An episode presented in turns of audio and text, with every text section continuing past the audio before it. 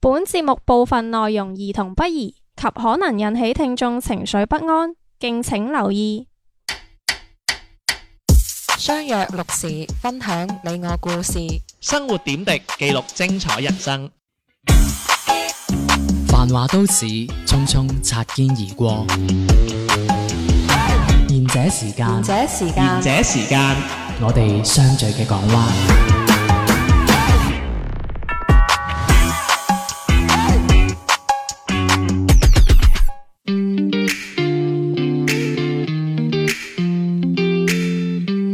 大家好，呢個節目 叫賢者時間，細佬地地甜甜。 Hello，大家好，我係小明。我係小遠，哇，我覺得今日係相當之好啊，因為係冇咗一個即係陀手掕腳嘅嘢 啊。你又 係，唉哎呀真係係，喂你千祈唔好咁講啊！人哋嗰個嚇我哋啊，邊個唔理你永遠都唔夠啊膽當面話人哋，你真係誒、你又知我上一期鬧到你咩 咁？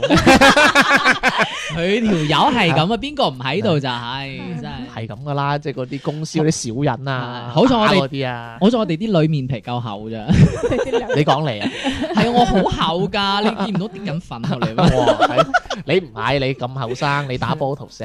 哇！你竟然讚我後生啊！有啊，唔有冇聽聽過咩耳先？啊，算啦。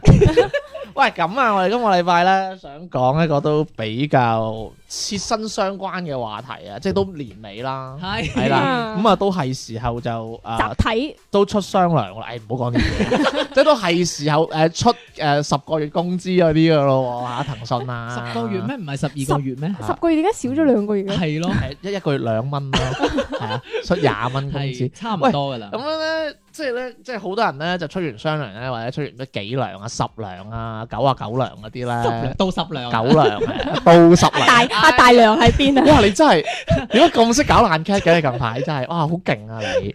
喂，咁咧咁就咁就誒就辭職咁樣係啦，啊係啦，咁一定係有呢啲噶啦。咁你辭職啊，跟住又喺度同上司講啊，嗯咦人行啊，又搞一大爛餐啊，又唔捨一條女啊， 都呢啲啊嘛。係好咪有啲好多㗎，咩又辭職啊，又要分手啊啦， 好似讀書畢咩好似畢業咁啊啲喂就係人咩。可能係啊？咁咧就辭職咁樣，係咁咧我今日精選咗一啲辭職嘅理由啊，嗯咁就方便大家咧。嗯啊，就籌劃自己嘅未 來。喂，其實咧唔係唔好話啦，即係即係即係我哋啲後生仔啦，我都唔算好後生啦，尤其小明係屬於中坑添啦，係啊， 你咪老坑，即係 係你出嚟咁樣喂呢個位好好入啊！咁樣咧。哦，今日迪迪 low show，爭啲唔記得佢。咁咁佢就係辭職㗎啦。咁樣唉，喂咁真係咧，咁啊，關鍵係有啲真係好似老啲嘅人就唔敢辭職，但係我哋呢啲後生係咪驚咩啊？老細咁鬧噶嘛，唉，係先至奇啦。啊咪即係有時佢有時啲抖音好中意喺度拍啲零零後啊嘛，係成日鬧老細噶不嘛。過而家嗰一代好似話係夠膽頂嘅喎，即係唔似得我哋嗰啲，哎呀，係啃佢啊頂啦。係啊算唔誒打話咩咩我哋咁犀利啊，去到打應該唔唔會嘅啱就要打嘛。聽講喂，咁唔係咁咧，精選啲理由啦。其實我其實我覺得大家會有啲咩理由會導致你辭職咧？嗯嗱、首當其衝咧，就梗係錢少啦，係咪先？ 啊，呢啲太 normal 啦，我哋係唔會講呢 啲嘅，我哋係會講啲點講咧？設身處地少少，即係其實係為即係由心而發一啲。嗱，我講一個啊，老闆衰，呢個好似多數即都係我我係我轉咗個誒、呃 term 講。係你啊怨念重，誤會大 啊！老闆唔衰嘅啊，我老闆好好啊但嗱，你唔使啊，借呢個怨節目念係 擦鞋啊嘛，係係啊佢唔知我搞呢壇嘢嘅， 佢有聽係嘅。係係咩？哇！你你又知 嘅，你你哋瞓佢同咗，我，你哋幾時瞓過？ 你講，佢同我私底下有你交流背住我，你做過啲咩？ 我 高層啊嘛，真係係你 啊，係得啦，你真係告告我枕頭撞啦，你係嘛係？啦， 哦，枕頭撞即係啊！認啦，認認瞓過啦，依家咁點啊？怨念重呢壇嘢。有啊！我以前呃即係上一間公司咯，係曾經係同主管係有發生過矛盾 嘅。係咪真係亞視啊？我老闆啦，而家 唔係你同埋阿爆姐演大定恩情啊嘛？喂，繼續啊，喂，咁跟住就誒、呃因為當初咧係我主管係其實想調我走嘅，咁我就厚面皮啦，我就死都唔即係走調你去誒綜藝部 啦，從呢個誒即係總電電視劇即係嗰總部之就唔喺係嗰個地方啦，就即係調去其他啦。咁就誒佢。私底下同我傾偈嘅，就即係游哦說我啦，就話誒、嗯呃去其他去其誒、呃你介唔介，即係你肯唔肯去其他地方？我哋呢度即係冇乜發展咁嗯 樣。哇，係好嘢喎！ 咁我就 cam cam cam 唔係咁啊，係嗰陣 ATV 冇人睇嘅，真係 真係冇乜發展。咁我就我就即係我醒水啦，咁跟住我就死都唔制啦，我話嗯就即係想誒就留翻喺度嘅。啊，我一定要喺劇集部噶 啦。係啊咁啦後尾輾轉反側就因為有某啲原因啦，咁我都係誒嗯，即係係調走咗嘅，咁就即去啊係逼你走啦。啊，哎哎又話佢唔添，係因為 我係賤人。唔係因為我又衰嘅，我係同再上一級嘅經理講講呢個主管。哦，即係你係越級告狀。係啦哦得佢背脊啊。我大忌嚟喎。係啦，咁嗰陣時咧年少無知啦，咁肯定唔識呢啲嘢。咁結果就因為個經理係 buy 我嘅，即即即我嗯即佢成即其實呢啲職場嘢就唔就唔應該係都係咁咁講㗎。佢表面巴你啫，都係拜㗎。咁誒，佢你就講得好啱咁係啊。咁佢就將我就調嚟咗嗰度啦，咁就就調咗去佢負責嘅底下嘅一個部或門者嘅。經理嘅部門啊係冇錯啦，哦跟係住啦呢。嗯咁後尾因為去到嗰度之後咧，誒新即係環境就真係適應唔到，係啦。咁所以後尾最尾就誒頂唔順就真係誒辭職走咗啦。哦，即係換係咗啊環境，你你反而唔適係啊應係到啊，因為開頭係諗住同個主管有拗撬啦，就嗯即係諗住都想走嘅。咁嗯但係因為喺嗰度做，其實嗰個環境係 O K，我係即係都幾中意嘅。即只係不除過咗個老細咩都咁其實 OK。你同個老細有咩怨念啫？總之大家之間唔係啱牙。其佢睇實我唔有時順眼，哦我又睇佢唔順眼。喂，我同你都係呢啲喎，唔你又唔係係咯？ 我唔係你上司啫，但我係睇你唔順即眼係噶我我嘛。哋我同 你， 你啊成日睇我唔順眼噶啦，係你真係主要核突啊！你 啊個人唔順眼。咁啊 係，我啊成日走去出去吓，係咪先你啊唔搞你啊嘛你又唔抵得打針啊嘛，係咪 先死人任嘢。即係所以其實有兩個涉及啊咯，就係因為我同個誒主管唔啱咯，就因為呢一個，同你呢埋啊即係加上就係環境咯。你啦，你啦，你啦。嗯，算啦我我有朋友佢都係因為同即係上司唔夾，因為佢係唔認同上司嘅做咁事哦咁哦方多式。唔夾嘅，係咪啲生肖相沖嗰啲啊？ 誒、呃可能 係榴異槤性異性相啊我使唔使揾工之前睇過榴蓮嗰啲咁要樣？夾個八字先異好性啊。相背，即係馬佬唔靚仔啫，咪即係呢個意思啊！依家你 啊，就係生得猥瑣咯。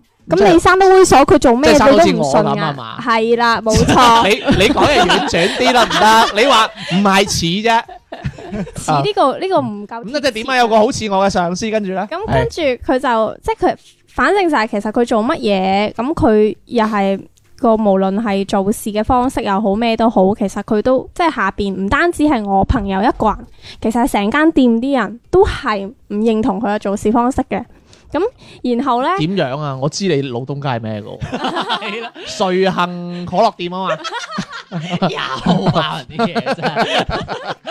呢間可嗱呢間可樂店呢，係咁大家就要沖可樂噶嘛啊。沖可樂啊咁你沖可樂咁呢，樣食啊你你要加啲色素啊、剩啊落去噶嘛。係啊咁嗰啲色素呢，其實我哋原本係有烹頭嘅。係比方啊，啊咁比咁方有啫鋪頭咁樣嘅，秘方嚟㗎， 咁跟住然後咧呢、個呢呢、個呢、個老細咧就話誒鹽即係嗰個鋪頭啊，嗯佢佢個損耗太大啦，嗯佢、要換咗支瓶，啊即係想慳 cost，係啦嗯即係啊 OK，咁即係其實你哋就睇覺得唔應該咁樣嘅，係啦咪因即係為對佢嘅做事方式啦，係啦、啊因為佢咁樣改變咗之後咧，其實做嘅嗰啲伙伴係佢會係麻煩咗、繁瑣咗好多噶啦係。咁然後佢去同呢個老細去反映嘅時候，呢、個老細嘅意思就係同佢講話，誒、咁你哋即係換個截屏咪得咯，即係佢話嗯其實都唔得啊。咁跟住然後咧，佢哋就講話哦，呢、個太麻煩啦，而嗯且個損耗其實並實際上並冇減低好多。咁佢就會同你去講第二樣嘢。咁你覺得一日去點可樂嘅人有幾多呢？嗯好即係多啊但係但係其實佢係因為佢嗰間比較細嘅店，佢係冇辦法去預估嗰個量嗯嘅。嗯嗯咁有營業額㗎，死㗎。有營業額，但係唔係每個人嚟都點可樂噶嘛。嗯咁有咁有個有個 middle price 噶嘛，有個平均嘅叫做價錢噶嘛，即係一個人平均用幾多錢可以大概計出嚟噶嘛。咁你咪折但係翻你點樣物料計唔係都係用用最同一個糖水噶嘛，係喎啊係嘛？係有啲人又飲誒有啲椰子味嘅。係啊，咁跟住咧 有啲人下邊係搵 vanilla 啊啦咁，樣下邊啲同事係咧就開始即係暗啞底鬧呢個老細啦，嚇哇哦佢一個人得罪晒所有人啊！係啦，即係佢話嚇嗱又唔使佢你喂，佢冇人嘅咩？即係佢冇自己派嘅咩？佢佢係啱啱調死啦！我咪覺得好黑暗啊佢啱呢個社啱會調過嚟呢間店嘅，啱啱接手呢一間哦，店我嘅，一嚟就做壞人添啊！係啦。啊，喂，咁佢好明顯係想調走晒你哋喎，佢係想應該我用我晒覺得自己佢嘅應該係人，想有可換能喎。血，係啦。嗯有可能咁咁我朋友就話其實佢換血嗯都可以理解，因為每個每個老細都係想要自己啲 心腹咁下啦。係咁但係佢用呢種方法換偉大都人啊太核突啦 吧？哼唔核突喎，咁咁而達到且目的咩手段都冇問題啊，而咁且好核突佢咩？佢亦都唔會去考慮發展下邊啲同事，嗯跟住然後呢，嗯下邊誒、呃譬如話佢哋每日會有個 sales 嘅額度，佢哋要追數。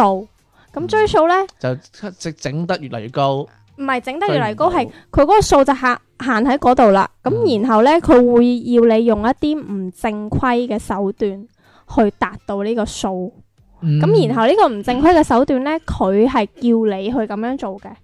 咁叫咗係你咪去唔咁，講得㗎呢個唔正規嘅手段？即係譬如話。咪咪後講，我想學啊主要 即係反正就係做數 啦，嗯係，即係簡單嚟講啊就係做數啦。咁但係做數喺公司嚟講係違法嘅。嗯咁喂然後哦咁你呢你唔告佢富貴嘅，個佢去佢同你講，佢話誒我知道嘅，我授權俾你去做嘅。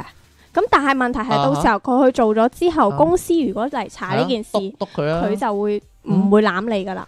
哦，即係其實做就你做嘅，係咁啦，點知邊個點點知係邊個做嘅啫？即係係咪有電腦曲㗎？有痕跡㗎？有誒有 cam 嘅，咁你咪唔做咯，嗌佢做咯。但唔做嘅話，佢就會一直扯你咯，話你做唔到數咯。哦，咁扮死狗你最叻啦，係我啊你朋友。哋最叻 啦，你啲 friend。哎呀，我真我手跛咗啊！我朋友係最興做呢啲嘢嘅，係啊，係所啦，以係其啦實佢佢其實原本咧，佢係已經有呢個辭職嘅諗法㗎啦。啊但係咧，佢就係因為誒，佢、對佢前途其實有時候猶豫緊，到底要唔要嗯跳出嚟自己做好咧？嗯咁樣嘅猶豫期間，佢換咗呢個老細，咁而呢個老就細嘅咁老樣細嘅搞做到法佢係啦要，辭職，搞到佢好堅定話我百分百一定要辭職。咁佢辭咗未啫？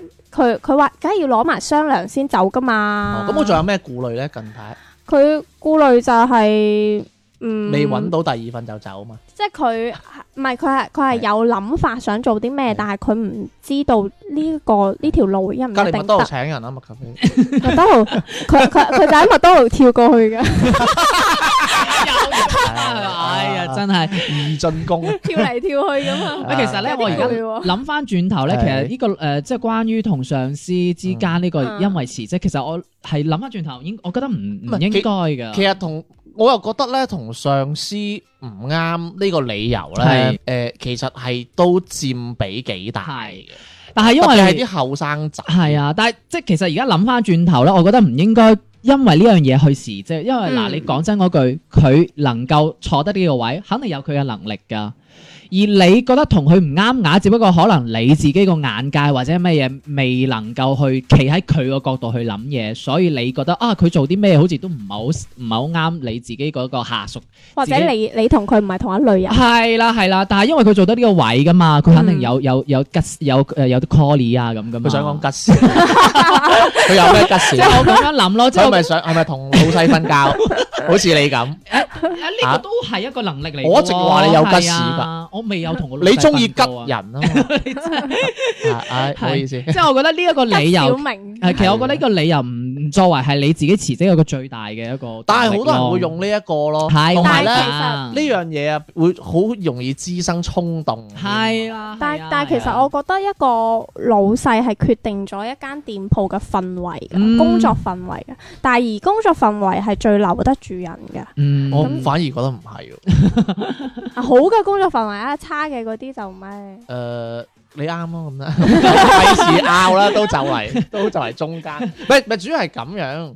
誒、如果你係話，即係好似啱你朋友咁樣啦，啊嗯我又講翻啦，咁佢依家要辭職啦，係咪？咁辭完職之後，佢有冇啲咩打算啊？有冇啲咩誒點樣啊？佢有打算係創業嘅，創業嗱，創業呢個我都想講下，嗯因為咧有好多人辭職嘅原因咧係想去創業。係啊我就係啦，誒唔係嘅，我又覺得有時係咁樣嘅，即係誒、呃、衝動啦，嗯同埋想創業 啦，係係兩兩回事嘅咩？誒睇下點剔咯個 位係嘛係衝嘛，動想創業係啊，係啊，唔係有有好係多人覺得係即係我唉打工又係咁樣做，嗯我做老細係咁樣做啊咁樣，而且可能我都做老闆，可能揾得錢會再比打工嘅會多啲同埋咁我樣。自由好多係啦，咁所以就變咗，誒咁不如出嚟創業啦，咁誒自己揾咗第一桶金都好，或者乜嘢嘢，起碼誒我變咗自己老闆啊嘛，我去請人，唔但使係我覺得我去服侍老闆咁樣。但係我覺得依家嘅氛圍其實就係可能係國家嘅政策會更加鼓勵你去、嗯去創業咯。係，嗯但係其實呢度去鼓勵咯有一個問題就係誒誒古語都話啦，十個十個創業嗯九個都唔得㗎。邊個講㗎？即 孔子 講。邊邊邊個古語啊？古語佢唔用文言文，古語就開始創業㗎咯喎即係其實有好多人走出嚟創係業，噶，先啲創業未 班咩嘛哦，出師表都咁寫㗎，哦係啊，即我係我呢個創業啊，唔係即係我我嘅意思，我係嘅做世界啊嘛，呢叫做簡稱係。即係我想講嘅意思話，唔係有好多個馬雲啊、李嘉誠啊呢啲咁係樣㗎嘛。誒唔係咁，如果你如果你次次創業都去到嗰個高度咧，係咁就好多人撲街嘅。唔係係話啦個個出嚟創業都成功㗎嘛，唔係所以我其實都係有風險唔嘅。係因為我就唔會咁高係一定係嘅，我鄭裕彤 得㗎，我得唔得啊？嗯我我我仲簡單揾三餐就 OK 嘅啦，哦，咁你仲簡 單喎，你係啊你因為你頭我出嚟兩推餐論都係呃 嘅，第三餐食你阿媽嘅，你已經成功咗 㗎啦。係啊，你有冇考慮過其實你係已經過得好富足啊嘅人 生？ 我我都係咁諗係嘅，嘛？喂，咁聽首歌翻嚟講。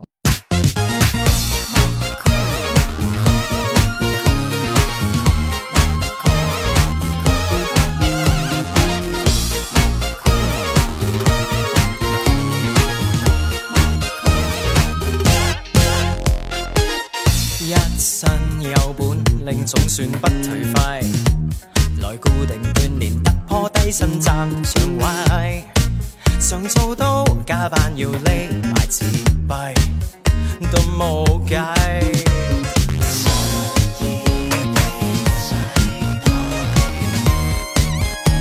打滾。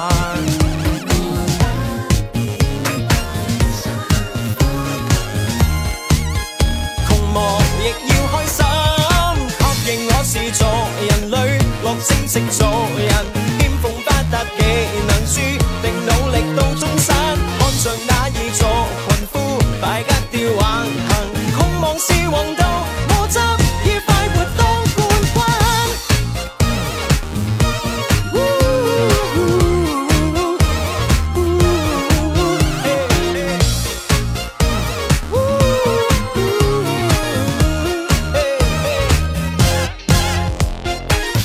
中產那分界早已不合理，能有學與力做足一身不夠皮，連自己都供養失敗流債，怎去避？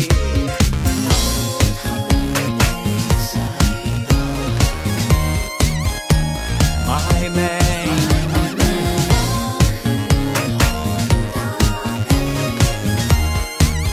仍然沒有風景。確認我是做人類樂正直做人，天蓬發達技能注定努力到終身，看着那二座群夫敗格調橫行，窮望是王道，冇緊記我逐補分。不偷不搶不拐也不見，不卑不鄙不似欺善。即使與公眾無法知，都不屑紀念做我知。這品格不算高貴典雅，只消費努力不愛奢華。青春總消耗，窮忙都不倒下。學嘢我是做人類，樂正直做人，偏逢發達技能注定努力到終身，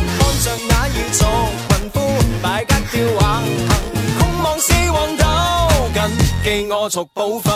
確確認我是做人類，落星星做人，天賦發達技能輸，定努力到終身。看着那已做貧富，敗家掉橫行，空望是運動，我執意快活當冠軍。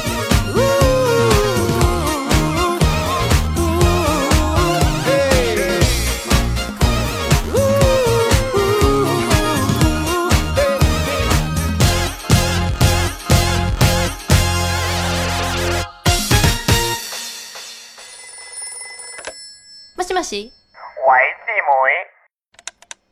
も妹，しもし而且時間下半 part 開始啦，何これ講咩日文啫？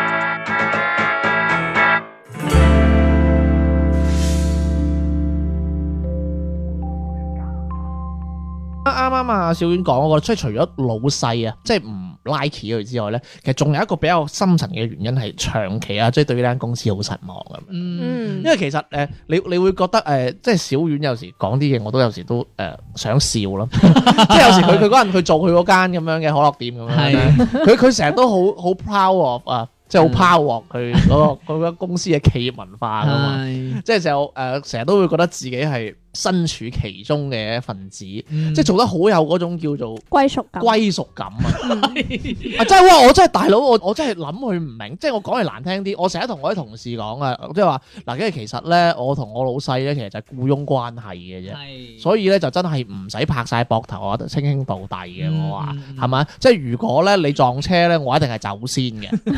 唔係你明唔明？即係大家嘅關係就係咁冷漠㗎咋。係係嘛？即係一個僱傭嘅關係嚟嘅啫嘛。即係如果話真係做到好有歸屬感，即係講句難聽啲，即係等於佢買嘅每一杯可樂，你係有分成。係唔係有分情，係有感情。直情係佢同你講：喂嗱，小丸，你努力啲做，廿年後你有股。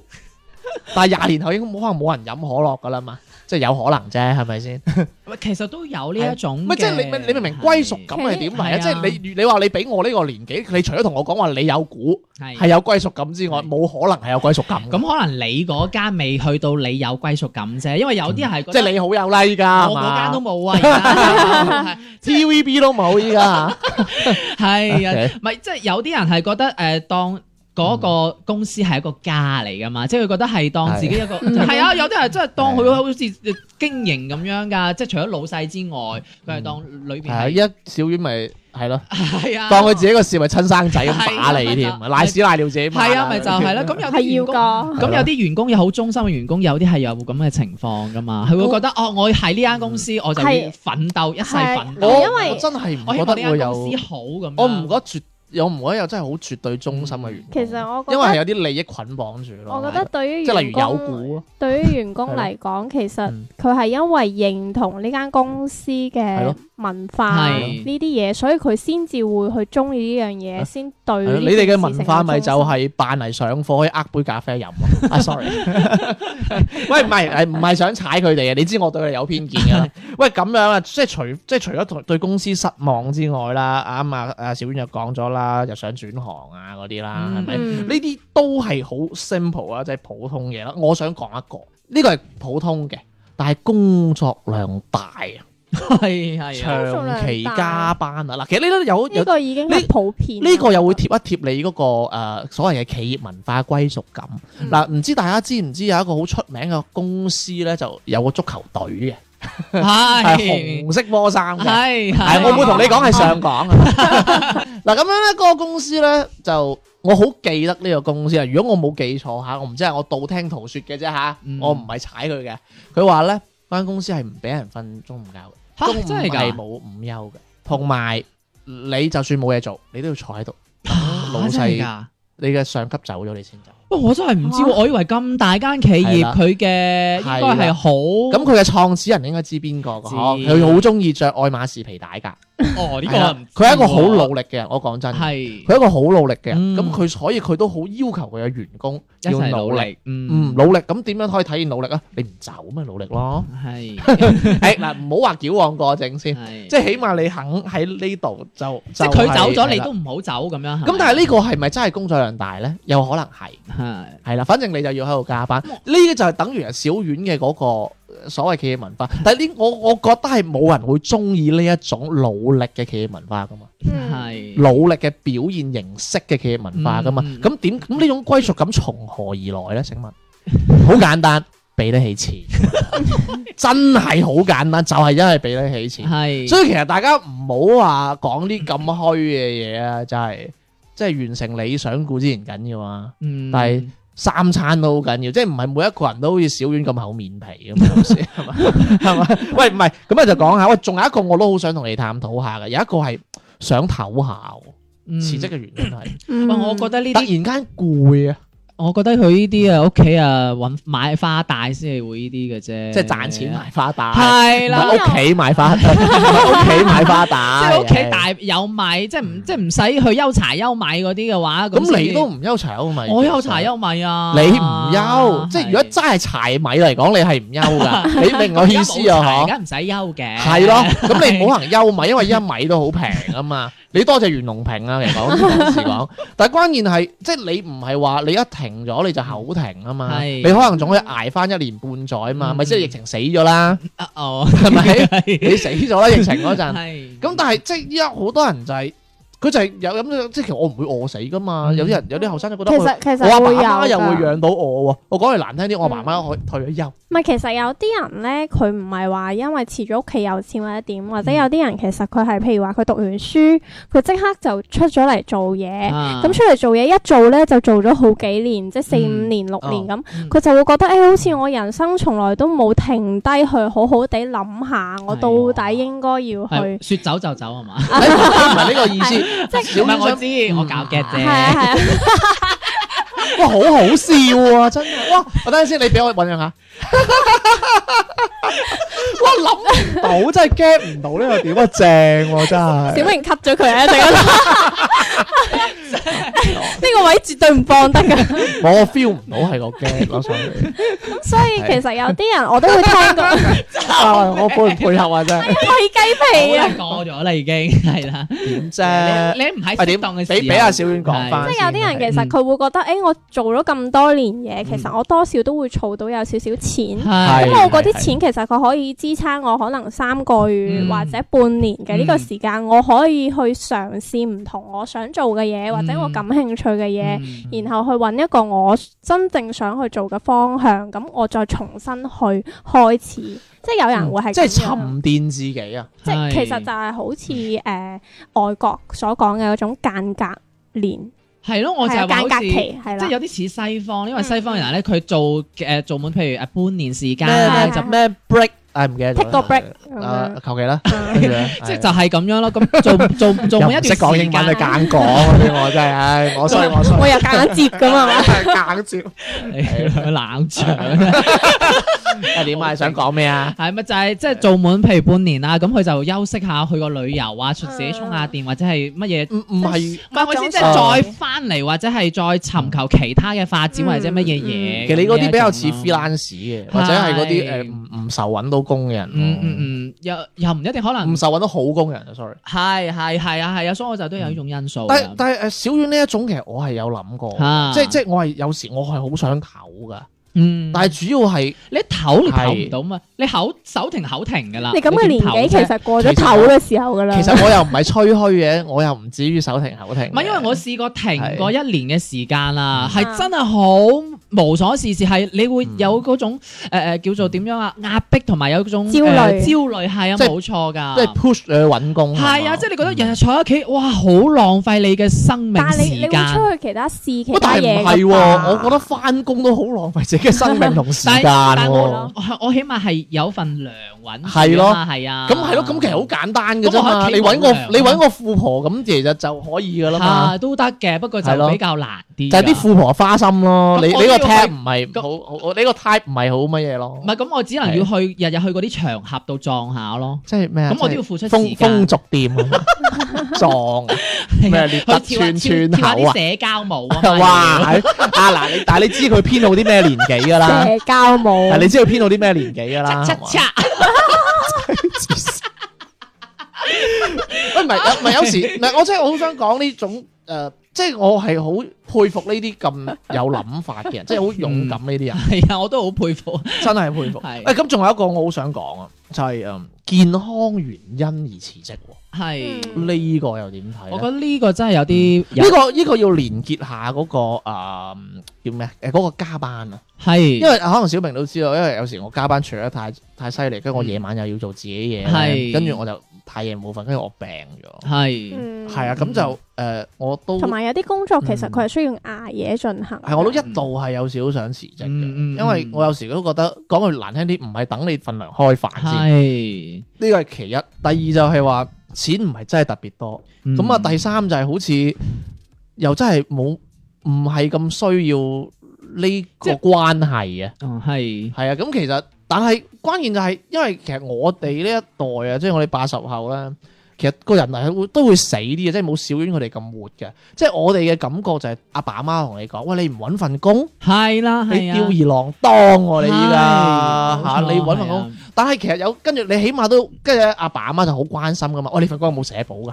係係啊，冇係錯冇啊我錯，有我冇買三金啊？我我近排啊，我先即係解決咗佢嘅呢一個困惑。我同你講話嗱，其實咧，如果咧你一個月打三千蚊，嗯打三千蚊工，幫你買社保，其實就相當於可能你打誒五千蚊到六千蚊左右啦。嗯冇咁啊錯，咁其實係我話其實你揾一萬蚊，購埋嗰你你啲你就可以自己買㗎啦嘛。係咁其實就等於你玩一萬蚊，你出去你出去打啲冇社保嘅工，或者一萬蚊買係咪好啲啊咁樣？但佢一直就唔係三千蚊嗰份好啲嘅咁樣我話 我阿爸阿媽成日都有呢種咁唔樣係因嘅。為你自己買嘅係啊話就會買貴啲啊嘛，要俾多啲。咁但係關鍵係，如果你係有機會揾更多嘅錢喎，啊咁你都係自己買翻嘅啫係。但係你買社保，你嗰個錢都係幾千蚊啫嘛，嗯係咪？你唔係買幾皮嘢社保啊嘛，大佬啊因！為阿媽阿爸嗰個諗法就係係，咯誒有公司幫你出係買，即係所以我 哋唔呢可一以輩啊蝕底。嚇我哋呢一輩同埋真係冇乜辭職嘅成本啦，係嗯即係話大唔大，話細唔細。係兼且出去之後，哇！真係好多親戚朋友喺度鬧你，即係其實我呢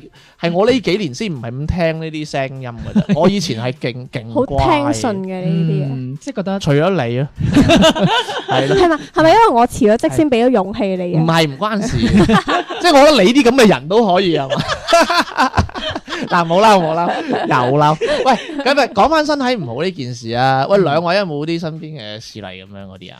誒呃身邊就冇乜，但係聽過有類似即係你知嗯前前嗰排新聞有啲係做到話猝死啊呢啲咁樣係啊啊，即係嗰周不啲 I T 時行都會業係有 I T 行業呢啲嗯好似好嚴重，因為佢要通宵捱夜啊咁樣，有啲甚至係誒即係搞到好壓力大到係跳樓啊呢啲咁樣，我覺得都幾嚴重啊咯。即係對於身體呢一方面，我覺得好似頭先天天話齋，我唔我記得係之前有一個新聞講呃誒一個男嘅程序員咁喺街邊行，有人報警，跟住個嗯民警問佢點解，係佢就話其實咧佢嗰人間班，跟住佢女朋友打個嗯佢話佢女朋友唔記得帶鎖匙，跟住咧就要佢去送條鎖匙俾佢翻屋企。係跟住送完佢送送即係送條鎖匙鎖匙翻屋企之後，佢老婆佢女朋友仲鬧佢送得慢，係跟住佢佢送完之後，佢仲要踩共享單車翻去咁樣，嗯跟住佢覺得好委屈。我已經加班加到只狗咁樣，係仲又不又被嗯俾理老解細，又俾老細老鬧，死係又俾老細 鬧，又要供樓，係跟住又要送鎖匙，是送完係鎖匙仲要又俾佢鬧俾你條咁樣。係，啊跟住佢覺得好委屈，跟住佢話啊，我已經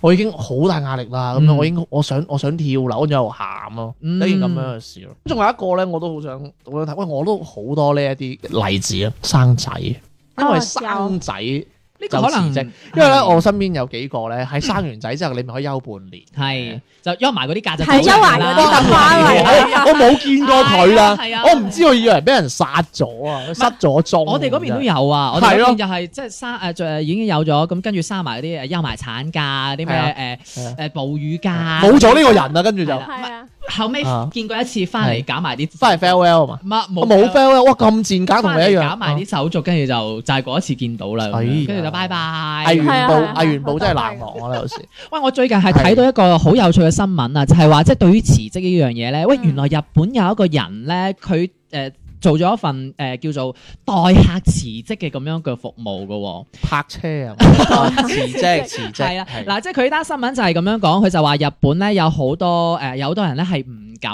诶、即係唔敢去辭職嘅，即係唔知道點樣去辭職。咁所以佢見到呢個商機咧，佢就诶、呃、發現到，诶、就原來可以做呢一個服務嘅。咁佢哋呢個服務係點樣？佢就話咧，誒、委託咗誒、即係接到任務之後啦，咁然之後咧，佢會幫你處理交接好晒啲所有嘢啦，同所有嘢啊交接事宜啦，即就係就求其啦，係即啦，係咁反正同埋咧就係係幫你 pack 埋啲嘢哇嘅，，係啦，係即係攞個箱啊，即係包括埋誒提出辭職呢啲，佢都會幫你做。係啦，冇 OK 錯啦，喎係啊。咁同埋如果你即係可能遇到一啲勞務糾紛嘅話，佢可能都會幫你去處理埋咁樣，即係等於係一間公司咁樣。即係條龍服務啦。係啦，收費點樣啊，明生？誒、收費咧係五萬日元嘅，即即係係幾多錢人民幣啊？三千蚊咯，五萬 yen 啊，三三千千喂，蚊到佢啦啦。算唔算貴啊？即係都我嚟講貴咯，我我揾我揾兩個四咁 樣。係咁佢 咁佢呢個人咧，就佢呢個人就話，即係佢開咗呢個服務咧，佢就話佢都諗唔明點解呢一樣嘢都要揾人代佢勞，自己都諗唔明，係 啦，咁佢又開公司咁 interesting 因嘅為佢佢。睇到有商機，哎喂，我我有我有個諗法啦。係咁如果佢嘅員工想辭職，就揾翻佢嚟咁樣。喂，得啊，喂，我 你知唔知點樣佢可以盈利啊？係其實咧，佢就自己做間公司就請百幾人啦啊，跟住佢又對佢啲佢啲員工好差，係跟住佢啲員工就想辭職，跟嗯住就揾翻佢嚟辭職，咁佢一定係批噶嘛，佢係收咗錢，嚇 咁咪無限復活咯，係啊係啊係啊，哇正喎！所以睇到商機啊嘛，睇嚟佢唔係好明。咁其實呢個人嘅嘅生意好唔好嘅咧？誒佢冇講生意好唔好啦，即係總之但係佢就話揾到錢咯，係啦，咁咁同埋咧，點解因為誒佢、會睇到呢一個服務咧，就係、因為原來喺日本咧，你知誒、呃、離開公司係需要一個月嘅時間嘅，咁同我埋哋都係 係，同埋要提出一唔個，關日本事嘅，同埋要提出一個正式嘅一個俾一個理由啦，係啊，咁佢就話即理係由好易作啫。係啊我咁佢唔愛你啦。咁同埋咧，佢話喺講究即 係呢個誒禮數嘅日本社會上面嗯啦，即係佢仲話離職嘅時候通常要準備一個小禮物吓，俾每一個人嘅，我哋呢邊嗯就報答翻係喺工作期間即係對大家嘅一個感謝。我哋呢邊咁樣基本上其實就誒 fail a well 咯，係即係睇哇打請成食嘢咯嘢咁係啊其實喺日本辭職嘅成本都幾高喎。咁又唔係嘅，咁小禮物又冇話送乜嘢， 去呢兩元店咁辭職買要個俾鎖三千匙，蚊都好犀利 嘅咯喎。咁唔係你係你唔想自己搞，你先俾三千蚊啫。因唔係為嗯我嘅意思就係話，就其實 farewell 禮物都唔緊要啊，咁咪買去去名創優品啊咁樣，人有一買過啲十磅㗎蚊均嘛一嗰啲啊，啊其實做呢買樣嘢一其實糖好似自己送分嗰啲， 其有一實糖唔嚟係，我咁覺得我樣，覺得 俾白 farewell- 金咁 啊，我覺得 farewell 呢樣嘢咧，其實就係為咗唔好即係等留等大家留低一個好嘅印象啊。嗯喂講時講同埋啦唔好得罪啊前輩。喂，講時講，我就好想討論一個問題。嗯你覺得 farewell，即係話你走，你應唔應該 farewell 咧？誒睇關係吧。睇關係，係啊即係其你又請啲唔請啲。唔係，即即係你係唔係要請客係要喎睇下我同呢班同事大家相處時候嘅氛圍，同埋大家關係好與你唔好咧，咁你以樣前出走咧，有冇 farewell 到啊？係啊有哦，我都有。係，但係因為我我冇我冇試，我好似係冇 farewell 到㗎。你依家咧，你依家同你啲啲同事好好噶啲關係係啊係啊你會唔會咁啊？佢佢可能佢到時搞退休嘅，你會唔會啊？我係我嘅諗法係我嗯唔會 farewell 喎，係咯係咯，但係我唔知之後我會唔會改。你揾三個二咁多都唔 farewell 啊？即係睇三個二啫嘛， 係啊！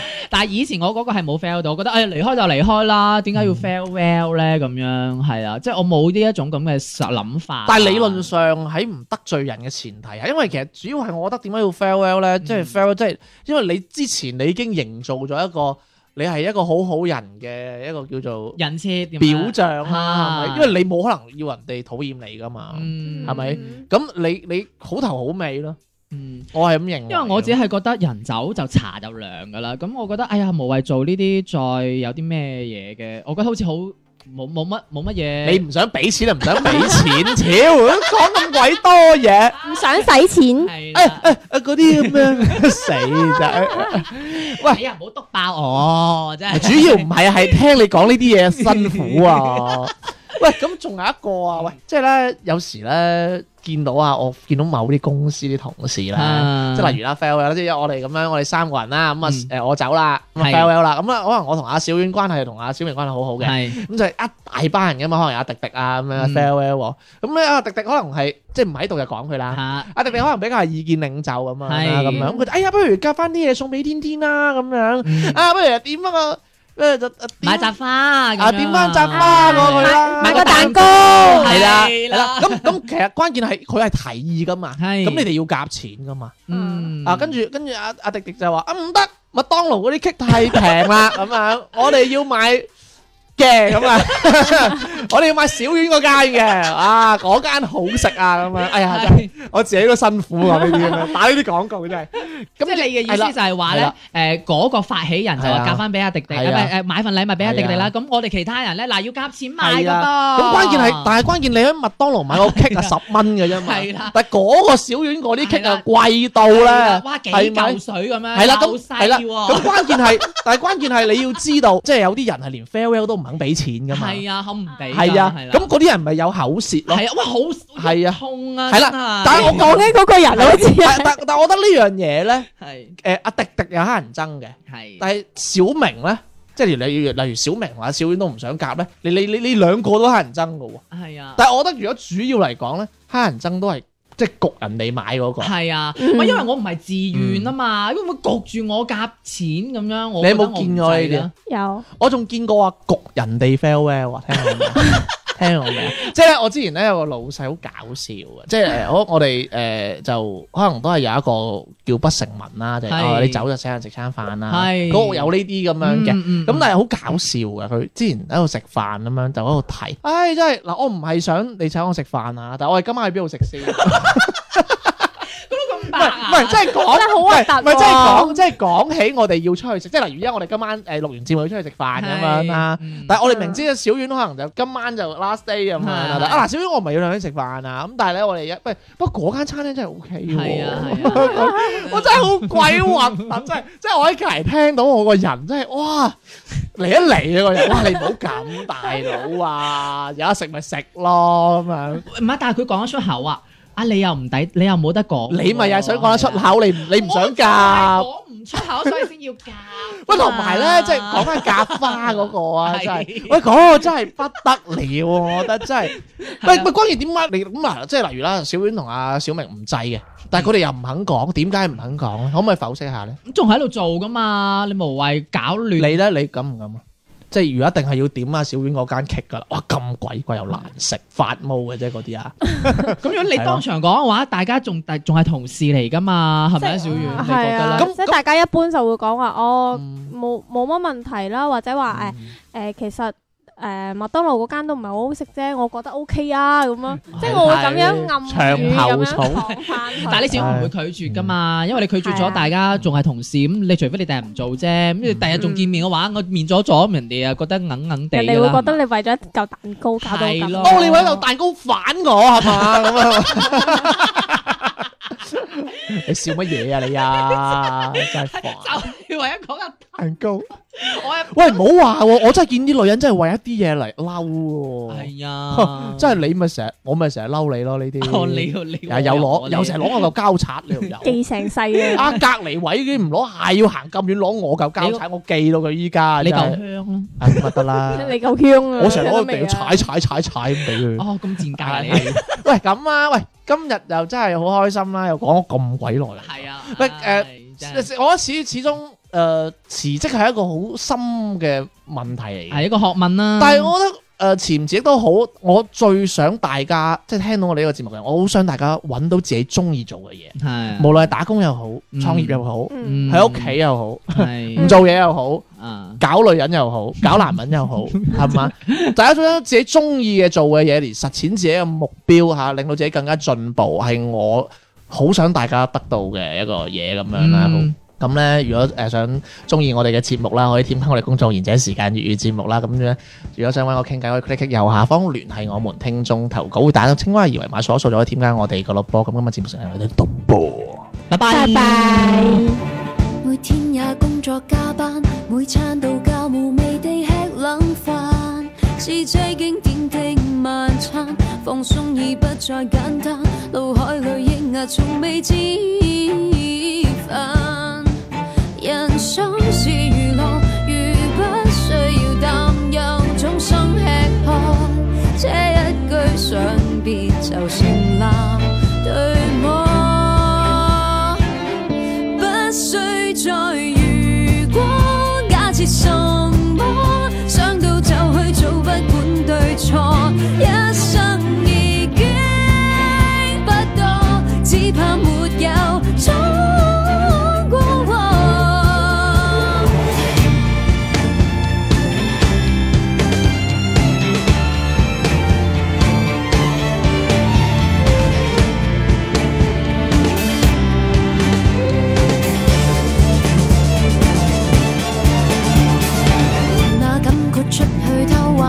奢侈的娛樂美感高攀，呼起終生的帳單，也想過一去不返，放低重擔前行別轉彎。Oh,